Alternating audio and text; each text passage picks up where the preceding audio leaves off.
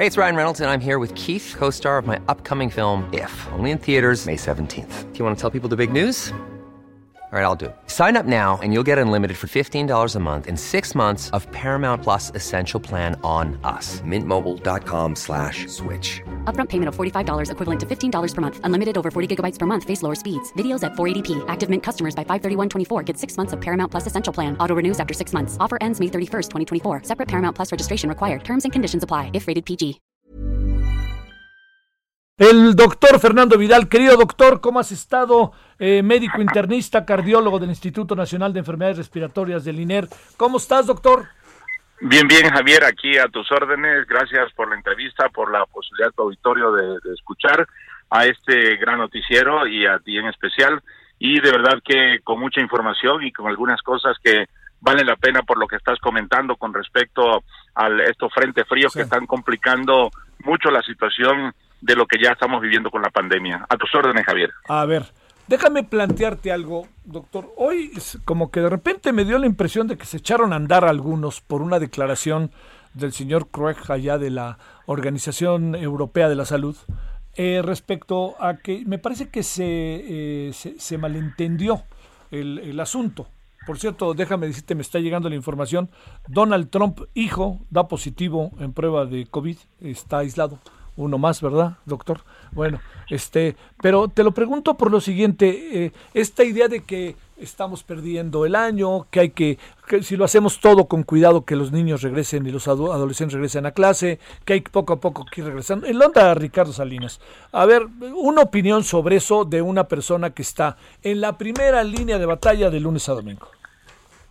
Yo creo que una situación importante de lo que estás comentando y por las opiniones vertidas en ahora, yo creo que uno tiene que tener mucho cuidado al respecto porque mm, no está siendo sencillo, hay que revisar muy bien las estadísticas y vamos, en México ya pegamos al millón y en México ya los 100 mil muertos, entonces en una cuestión de regreso para las masividades y tratar aún con la conciencia de que podamos eh, cuidarnos al respecto, la situación podría complicarse si tan solo vemos, habrá que esperar el revuelo del buen fin y ver con unos 14 días cuáles serán las estadísticas al respecto, porque esto podría haber incrementado todo eso. Entonces, la situación de poder regresar a las escuelas, de poder volver a una vida, vamos, vamos, vamos a llamarle diferente, pero normal como lo que se hacía en el sentido del cuberboca, la sana distancia y algunas otras cuestiones, pues habría que replantearlo porque Europa no está en una condición tan agradable para decir vamos a hacerlo y la, la cuestión se complicaría aún más. A ver, la otra parte es que eh, el otro día platicábamos eh, este concepto tan difícil, ¿no? De entender de cifras poco trascendentes y el presidente diciendo eh, lo hemos hecho muy bien. Somos el país de América con menos personas fallecidas acorde al, a la densidad de población. A ver, una reflexión que tiene que ver sí con números, doctor, pero también tiene que ver con el estado de salud de la población mexicana. Yo, yo creo que el punto importante habrá que tomarlo en consideración. A veces eh, definir una situación de, de compararse con, con, con algunos otros países posiblemente podría complicar un poco la situación vertida eh, en, en, esto, porque realmente sí está bien Brasil, Colombia, lo que pasa en Perú, en Ecuador y todo lo demás, pero nosotros somos México y realmente no es que no importe, no interese lo que está pasando alrededor del mundo, pero nuestras estadísticas están complicadas y más sobre todo que hace unos 10, 15 días más o menos, algunos hospitales volvieron a reventar la situación. Eh, tú hablas del hospital, del instituto, eh, está a tope totalmente y esto está complicando y es como una ventana a poder decir qué está sucediendo en el resto del país. Y esto, por, por supuesto, tiene que tomarse en cierta consideración y que obviamente, aunque nos podamos comparar, estamos en una situación bastante difícil. A ver, eh, antier, doctor, en el programa de, tele, de televisión, aquí en la televisión, hablamos del tema de las secuelas, entrevistando a, a dos, eh, tres eh, pacientes que ya salen negativo, pero que están con problemas verdaderamente difíciles, por ejemplo, respiración, me canso muy rápido, así como hay otros que no. ¿Hay alguna lógica de desarrollo posterior a que alguien tuvo coronavirus y le aparece el negativo? ¿O ante qué estamos ahí, doctor? Yo creo que el, punto que tocas es algo muy interesante. Al tiempo de la pandemia y al tiempo de lo que ya salen negativos, sigue viendo muchas secuelas al respecto.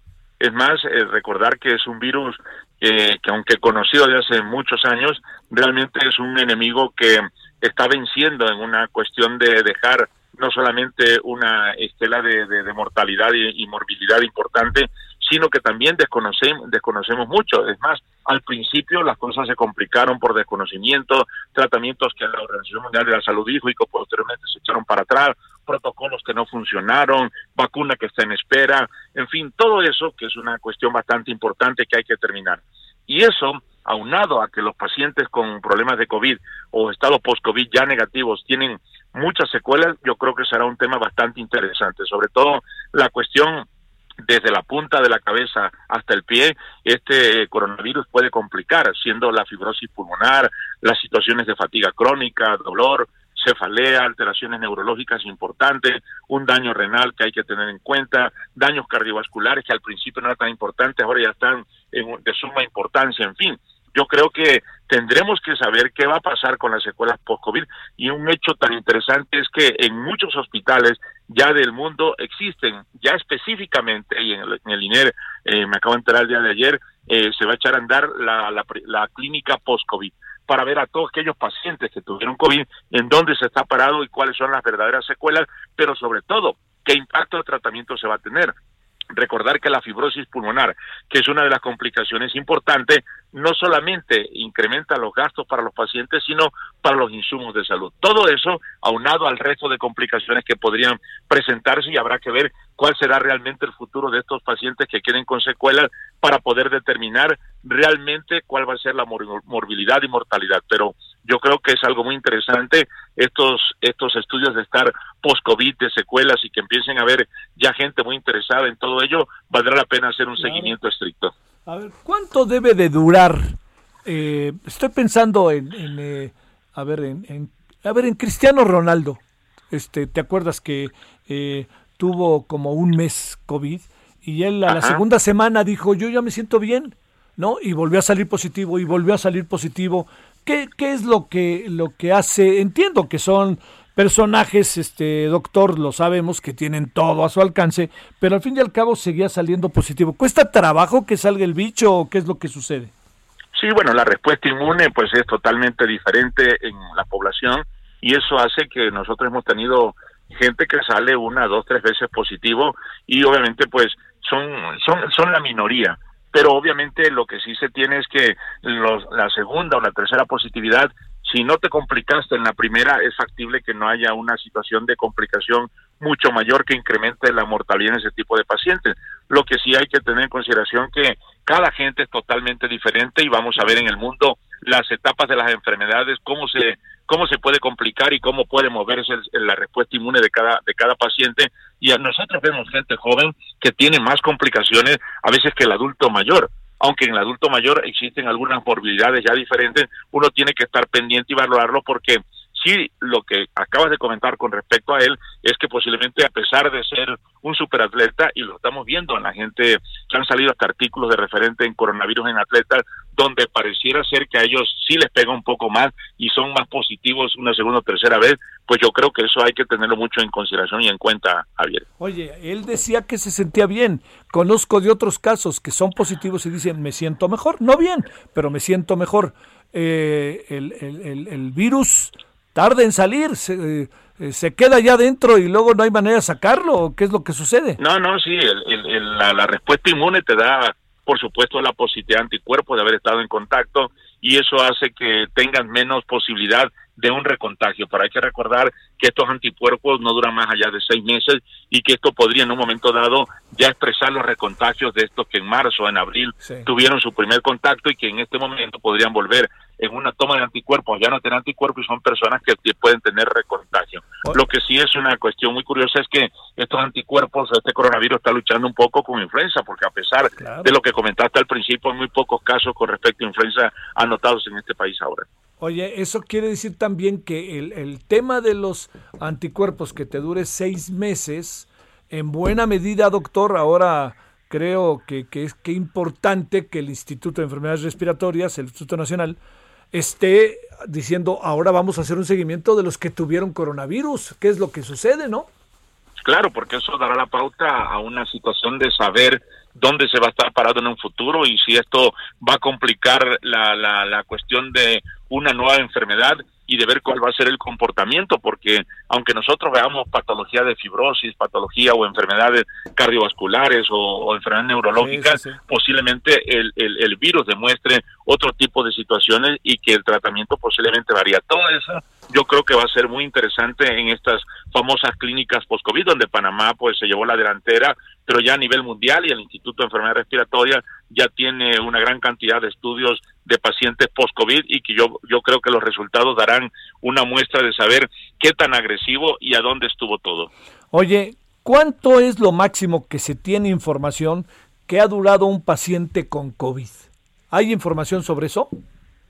Eh, con COVID, pues eh, yo te puedo decir de los pacientes que nosotros vemos, si vemos que nosotros tomamos una prueba, son 14 días de aislamiento, regresa por una nueva prueba, voy a hablar específicamente de pacientes trabajadores del INER, eh, otra prueba positiva, otros 14 días, otra prueba positiva 42 días y otra prueba negativa, pues alrededor de entre unos 40, 50 días, por supuesto que es más o menos que aquellos que tienen tanta positividad, el virus puede estar saliendo de ahí. ¿Qué le pasa al virus dentro del cuerpo, doctor? Pues es un, es un virus que, como ya te comentaba, es un mutante porque es un virus ARN y que obviamente pues este virus pues se comporta de una manera diferente al penetrar la célula a través de lo que ya se ha comentado y que se sabe mucho pues puede complicar diferentes órganos y eso en, enmascararlo un punto de decir la respuesta inmune del huésped es lo que realmente va a determinar en un momento dado cuál va a ser esa secuela que puede quedarte, no realmente el que el virus sea una, una cuestión de que no va a salir. Por supuesto, la presencia de los anticuerpos indica que tú tienes el, el, el virus y que te defendiste adecuadamente, pero también estamos viendo gente que rápidamente vacía sus anticuerpos y esos pacientes tienen gran posibilidad de recontagio más tempranamente. Ah, Eso es algo que está empezando a notarse también. Oye, este, ¿le hacemos caso a las pruebas o qué fregados hacemos con eso? Porque hay mucha gente eh, que incluso tú conoces, pero no solamente, gente que, que me ha hablado de Guadalajara. El otro día platicaba con un colega tuyo y me dijo, oye, pero qué, ¿qué es lo que pasa con estas pruebas de los anticuerpos? ¿Cuáles son las que debemos de hacer? Yo creo que se tiene que acudir a un laboratorio eh, específico porque en la actualidad están tomando medidas de anticuerpos ya hasta en casa directamente con un aparato como cuando se toma el azúcar, vamos a hacer un, un ejemplo más o menos eh, parecido y, y, eso no son pruebas que determinen específicamente que no estén avaladas en calidad y que obviamente pueden decirte si no tienes anticuerpos, no tuviste el virus o tienes mucho anticuerpo y solamente son cuantitativos. Y el eh, cualitativos, perdón, o sea, hablan de presencia, más los anticuerpos verdaderos como la IgM, la IgG, que se toman en laboratorios eh, eh, de, alta calidad, pues indicarían en un momento dado la cantidad de anticuerpos con la cual tú cuentas. Yo creo que sí hay que decirle a la gente que aquellas pruebas que se hagan como cuando te toman el azúcar en casa y van a tu casa para hacerlo, pues hay que tener en consideración que te dicen que es negativo, yo creo que tienes que acudir a un laboratorio para tomarte la muestra y verdaderamente saber si has tenido el contacto y si realmente no has hecho un lavado de anticuerpos tan rápido que te exponga a un nuevo contagio. Seguimos en algún sentido en, la, en lo mismo, ¿verdad? Y no lo digo desesperanzadoramente, sino en la fuerza que adquiere el virus, ¿no? ¿O, o en qué estamos, doctor? ¿Qué alcanza a saber, Fernando?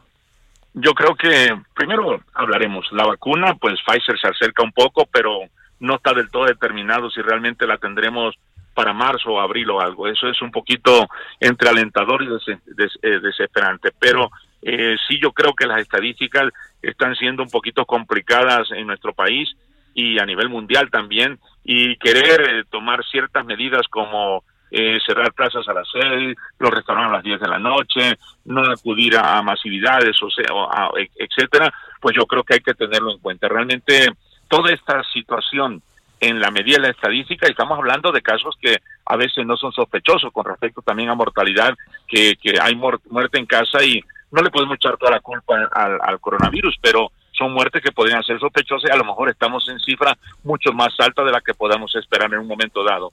La expectativa para lo que viene es bastante difícil.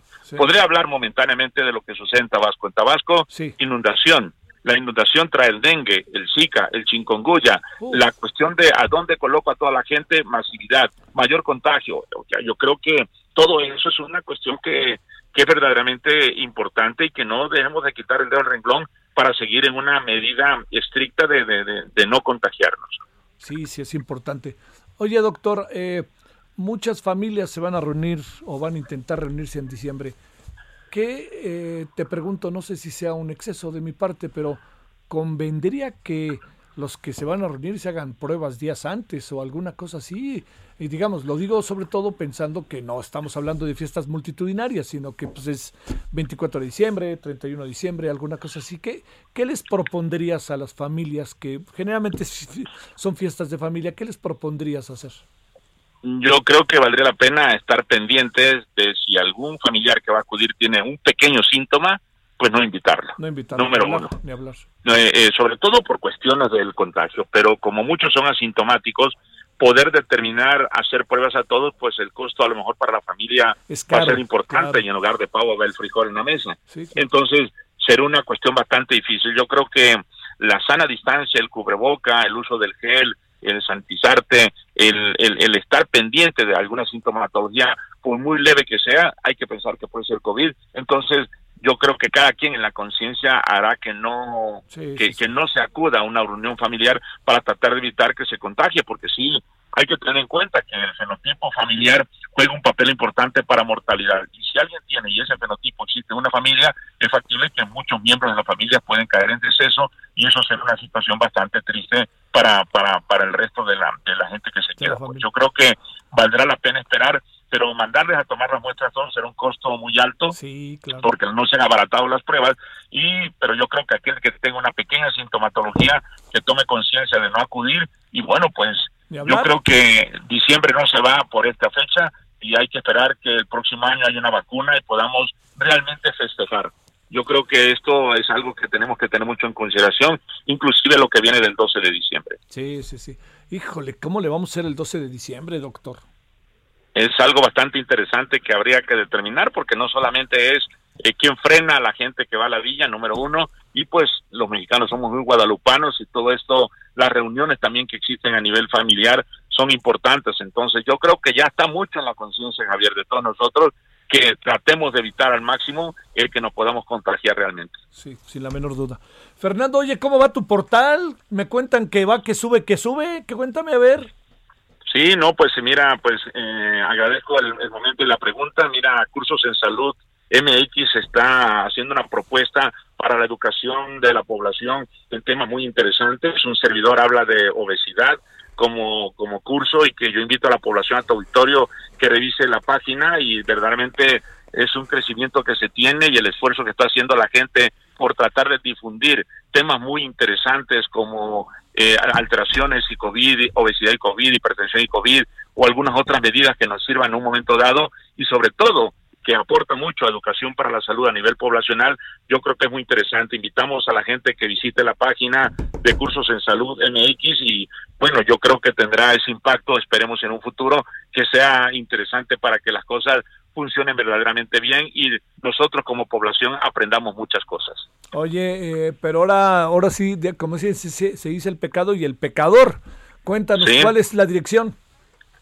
Y pues hasta donde está es, es cursos en salud punto .mx ahí pueden ahí pueden eh, abrir la página y ahí van a ver el número de cursos que existen.